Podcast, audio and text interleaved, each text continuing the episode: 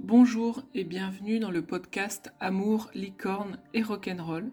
Je m'appelle Valérie et dans ce podcast on va parler d'amour au sens large, d'amour de soi, de couple, de développement personnel, mais aussi de spiritualité ou de coaching.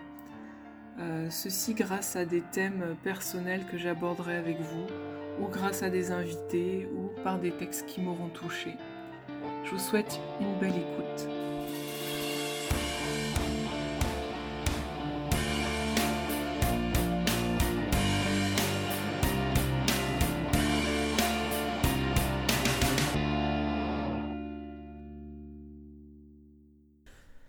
Tout est mystère dans l'amour. Ses flèches, son carquois, son flambeau, son enfance.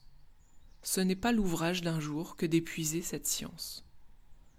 Je ne prétends donc point tout expliquer ici. Mon but est seulement de dire, à ma manière, comment l'aveugle que voici, c'est un Dieu, comment, dis-je, il perdit la lumière. Quelle suite eut ce mal qui peut-être est un bien? J'en fais juge un amant et ne décide rien. La folie et l'amour jouaient un jour ensemble. Celui-ci n'était pas encore privé des yeux. Une dispute vint.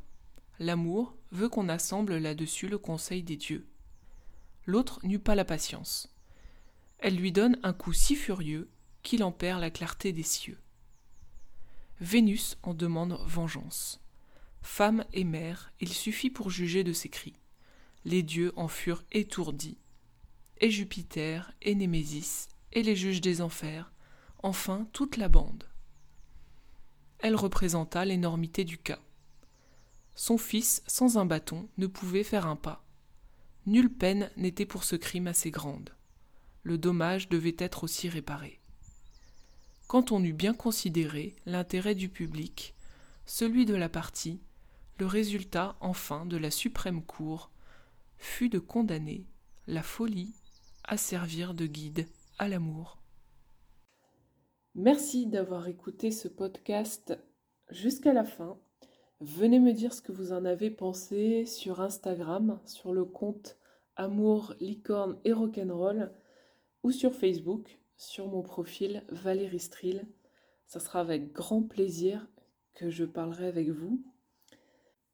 Souvenez-vous que les licornes adorent les étoiles, donc n'hésitez pas à en mettre plein sur la plateforme sur laquelle vous écoutez.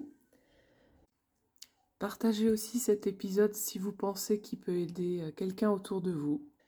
Je vous remercie encore. Rendez-vous au prochain épisode avec grand plaisir.